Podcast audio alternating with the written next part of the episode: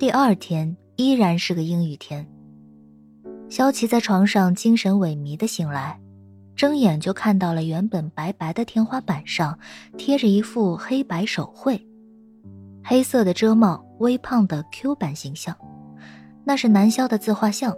之前南萧得意的向自己展示过那个小人双手拽着啦啦队的花球，下方写着 “fighting”，这是一份来自南萧的鼓励。萧琪莫名的有些触动，本身阴郁的心情稍微好了点起床、洗漱、护肤、喝水、吃早饭，一切都结束之后，萧琪坐在自己房间的窗台边，看着窗外出神，脑子里过着昨天发生的事情。昨天发生了好多事，也发生的太快，太莫名其妙。风铃、任兰义、强离、沈恩飞，一张张脸带着表情闪现过脑海。电话铃响起，来自有点方的电话。说起来，今天这个冒失的天使竟然没有直接来敲门。喂喂喂喂喂喂喂！电话那头的有点方略带兴奋：“小齐吗？是我是我是我。”我现在在公司呢。公司指的自然就是苏氏影业。原来他今天上班去了。这么想着的萧琪回应道：“嗯，然后呢？刚刚老大给我传了消息，那个剧组那边要你明天再去一下。剧组？哪个剧组？九长啊！啊，九长剧组啊，就是那个强导演。我不是被淘汰了吗？”萧琪一愣。这个反复无常的剧组到底是个什么情况？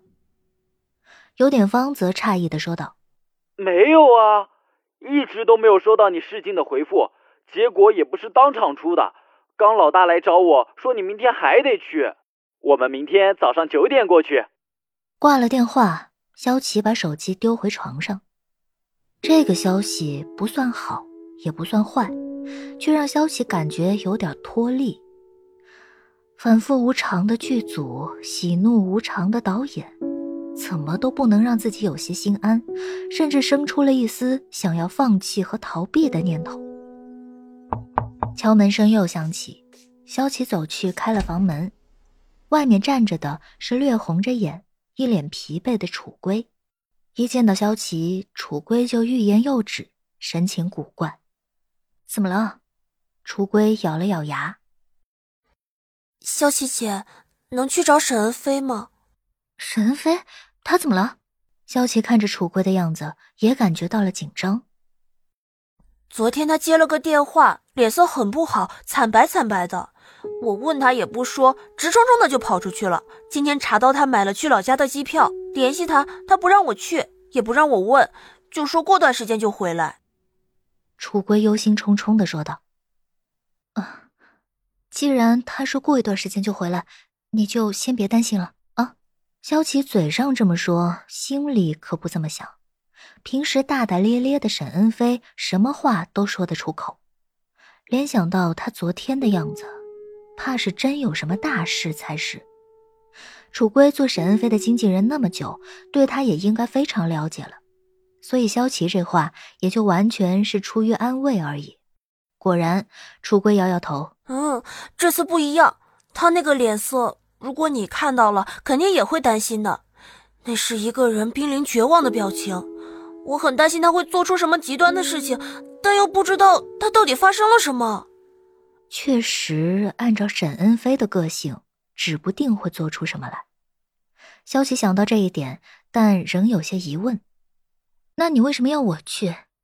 你自己也可以去找他吧。我给他发了消息，打了电话，他不准我去找他。你喜欢他吧？萧琪看着楚归的眼神，一个电话并不能阻止你。你是有什么其他的顾虑吗？